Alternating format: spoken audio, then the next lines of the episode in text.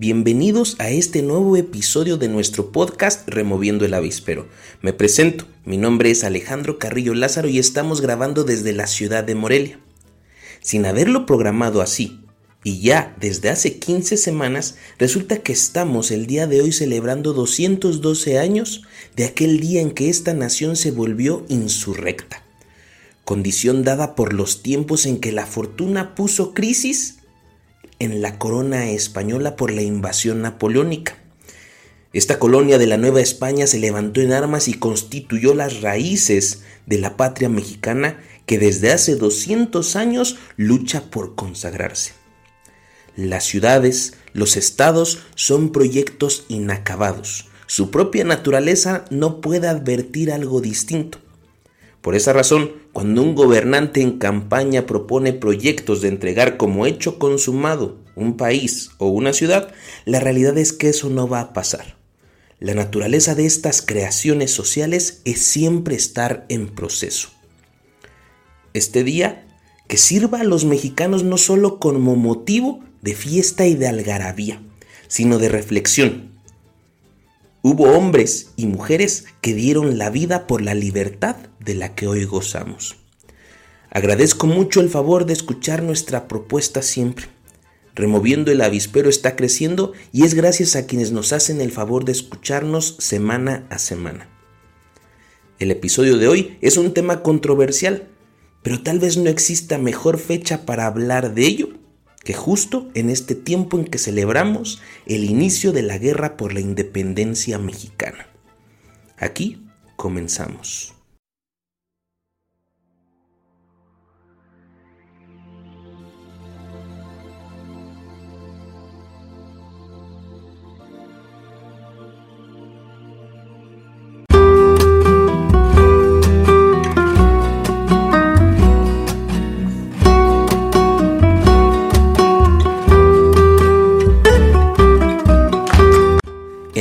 De la semana.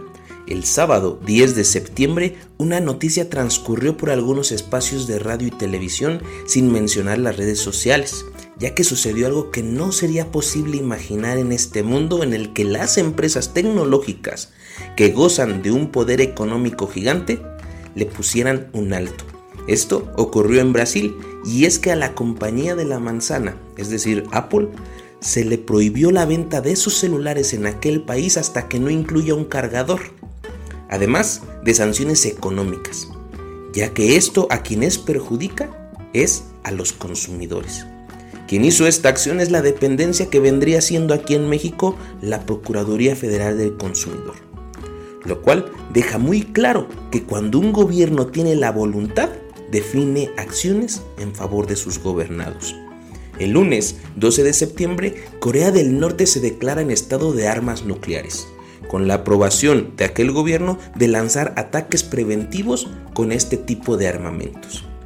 El martes 13 de septiembre comienza a circular la propaganda utilizada por el Partido Revolucionario Institucional con el propósito de afianzar la iniciativa que contiene en su articulado mantener al ejército en las calles hasta el 2028 acto que ha dado mucho de qué hablar en cuestión de la alianza que el bloque opositor tiene y que le permite al presidente seguir usando al ejército en el ejercicio de la seguridad pública.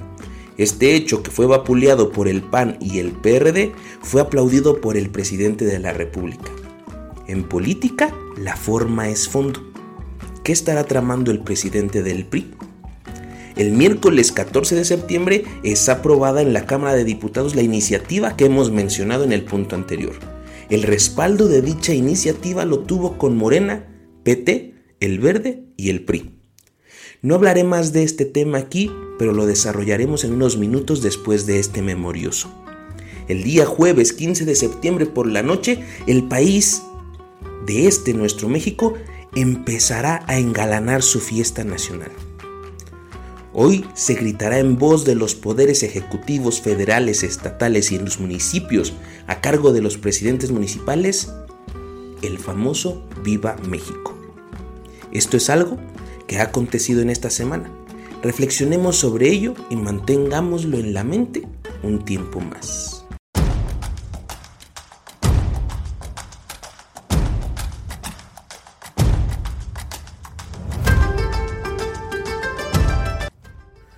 Una de las razones por las que consideré abrir este espacio de removiendo el avispero es porque considero que es importante salir a hablar de los temas que nos ocupan de forma reciente. Es verdad que he hablado de conceptos, la mayoría de las veces hemos hablado del Estado, de la democracia, de las libertades, de la igualdad, de la justicia. Hemos hablado de algunas verdades, pero esta ocasión creo que es necesario que se aborde un tema que está transcurriendo, que se encuentra en noticieros no de la forma en la que se pueda debatir del tema, sino solo como una información que no tiene mucho impacto y que no se le da la importancia, la importancia perdón, que se le debiera dar. La iniciativa propuesta por el presidente de la República, que reforma cuatro ordenamientos que no ocupan la mayoría calificada del Congreso, para ser aprobada, que menciona que la Guardia Nacional o Policía Federal, porque es eso, esté supeditada a la Secretaría de la Defensa Nacional. Es decir, que a la institución militar le tocaría administrar, vigilar y condicionar a nuestra policía del orden federal. Esta ha sido aprobada. Yo les voy a decir los argumentos que se han utilizado y que se han mencionado en las mañaneras. Uno de estos argumentos es que la institución militar goza de la mayor credibilidad y respeto como institución ante la población mexicana. Utilizando ese criterio, el presidente considera que esta bien podría beneficiar a la, a la Guardia Nacional para que no se desboque, para que la corrupción no la doblegue. El argumento parece bien pensado, pero hagamos un ejercicio de pensamiento. La Guardia Nacional tiene un deber primordial, salvaguardar la seguridad de la población. Los delitos del orden federal, al acusarse de ilícitos, es decir, que no comprenden una aceptación pública desde la moral o codificado por la ley, deben, deben ser perseguidos por la policía. El criterio de esta institución de seguridad pública es con el propósito de mantener el orden. Su componente esencial es servir al orden público. La institución militar, por lo contrario, antepone a su interés personal la Constitución y la soberanía de México. Tiene un valor fundamental para su funcionamiento. Este es la disciplina. El militar se le ordena y este ejecuta. Su responsabilidad es cumplir con la orden, no está capacitado para cuestionarla. La Policía Federal sabe que sus acciones tienen que tener un proceso con la población con el propósito de conducir al orden. Sus acciones vienen acompañadas de responsabilidades sociales. La responsabilidad del ejército es mantener con vigencia al Estado y a sus instituciones. Los derechos humanos no son su fuente de acción. Al contrario, el policía debe cuidarlos. El militar tiene sanciones por no ejecutar. El policía puede llegar a tener sanciones si dispara una bala antes de cumplir primero con todo el proceso.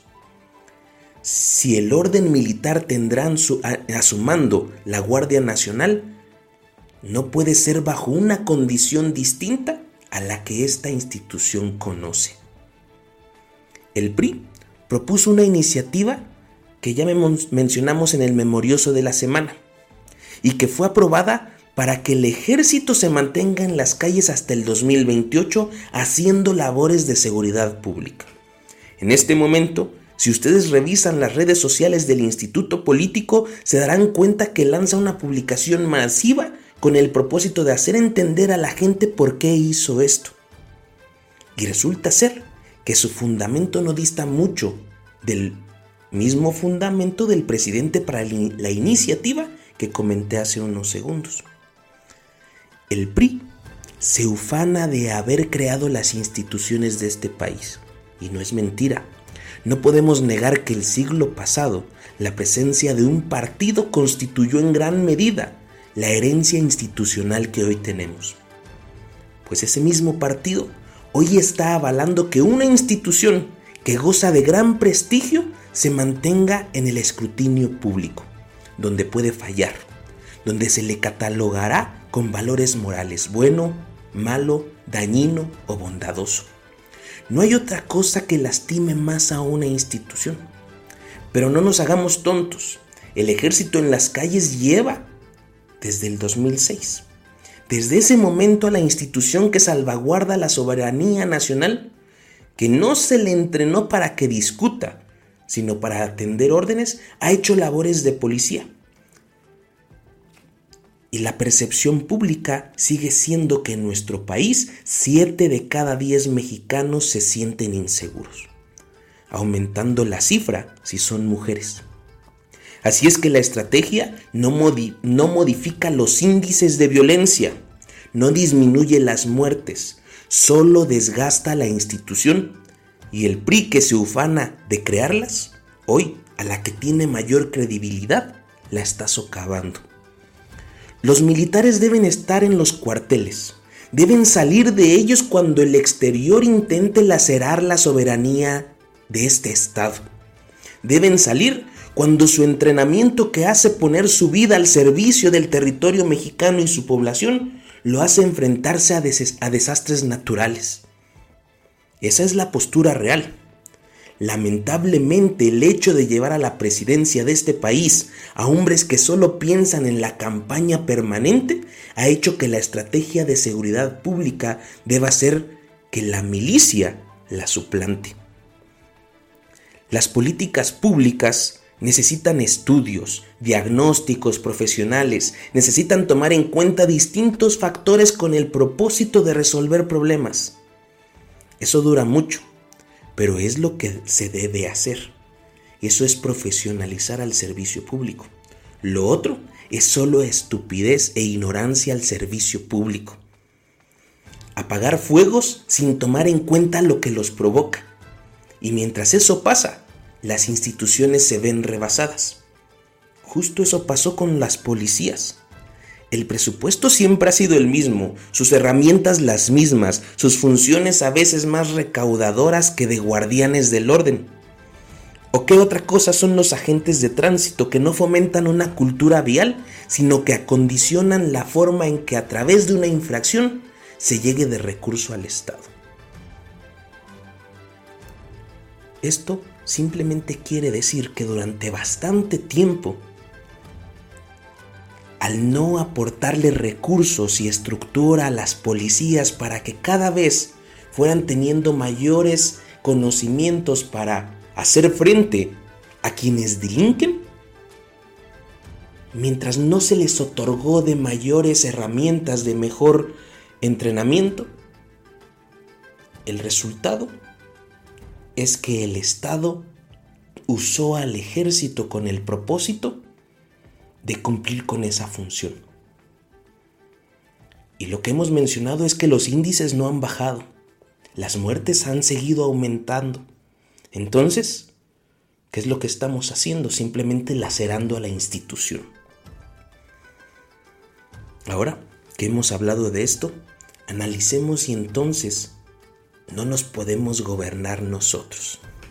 Si necesitamos militares, que a través de la orden nos condicionen, nos limiten nuestras libertades y derechos, porque esa es la forma en que están educados, esa es la forma en la que se les entrenó. Y no estamos lejos de esta condición. A ver, si el presidente dice que la razón fundamental de hacer que la Guardia Nacional pase a ser supeditada por la Secretaría de la Defensa Nacional para que ésta no sea corrupta, para que no se desvíe, entonces lo mismo podríamos pensar de los presidentes. Usando el mismo fundamento, diríamos que el presidente sea elegido por la institución militar, para que éste no le permita ser corrupto. Eso se llama militarizar. Las democracias, esas donde elegimos a nuestros gobernantes como servidores públicos y les dotamos de recursos y estructura gubernamental, es con el propósito de que cumplan sus funciones. Y para eso, nosotros separamos el orden militar. A los marines y a los militares los pusimos en los cuarteles y los separamos de la seguridad pública. Espero que se entienda lo que estamos diciendo y que se entienda por qué la propuesta del presidente es una forma absurda de entender la institución que representa, junto con Alejandro Moreno y su PRI, el que él representa y que está siendo aplaudido por el presidente. Aquí no metemos a todos los morenistas, aquí no metemos a todos los priistas, panistas, perredistas, organizaciones de la sociedad civil. Aquí no los metemos. Simplemente es también ser muy claros. Y esperemos que pronto salgan todos ellos, aquellos que realmente sienten este país. Y que saben que las coyunturas, es decir, los hechos sociales que se están generando, no deben definir las agendas públicas. Al contrario, las agendas públicas deberían de definir el futuro que se está, que pretendemos definir. Para todos aquellos que piensan o que se preguntan si hay algo que celebrar en estos días, después de todo lo que aquí se ha mencionado, después de todo lo que acontece a diario en nuestros periódicos, en donde se ve violencia, en donde se ven algunos temas que son complejos y que hacen que nuestra percepción en nuestro país sea de que 7 de cada 10 personas se sientan inseguras? La respuesta es que sí. México es más que un presidente. Es más que 500 diputados, 132 senadores. Es más que 32 gobernadores, que 11 ministros. Mucho más que presidencias municipales. México es más que el crimen organizado. Es más que militares haciendo de policías y policías haciendo de guardias en las marchas. México es más que eso. México son sus valles, su naturaleza, sus mares, su historia. México es su gente y somos más de 120 millones. Cuidado a todos los que usurpan espacios que muchos héroes nacionales han ocupado para construir nuestra patria. Porque si un día nos ponemos de acuerdo, este país estará a la altura que de verdad se merece. México es muchas cosas, es una patria que empezó a luchar hace 212 años, que en 1821 se consolidó como nación independiente, que se ha tenido que defender ante franceses y estadounidenses, y recientemente ante un virus. Y aquí seguimos. Viva México. Esto fue Removiendo el Avispero. Yo les deseo un excelente fin de semana. Pásenla muy bien.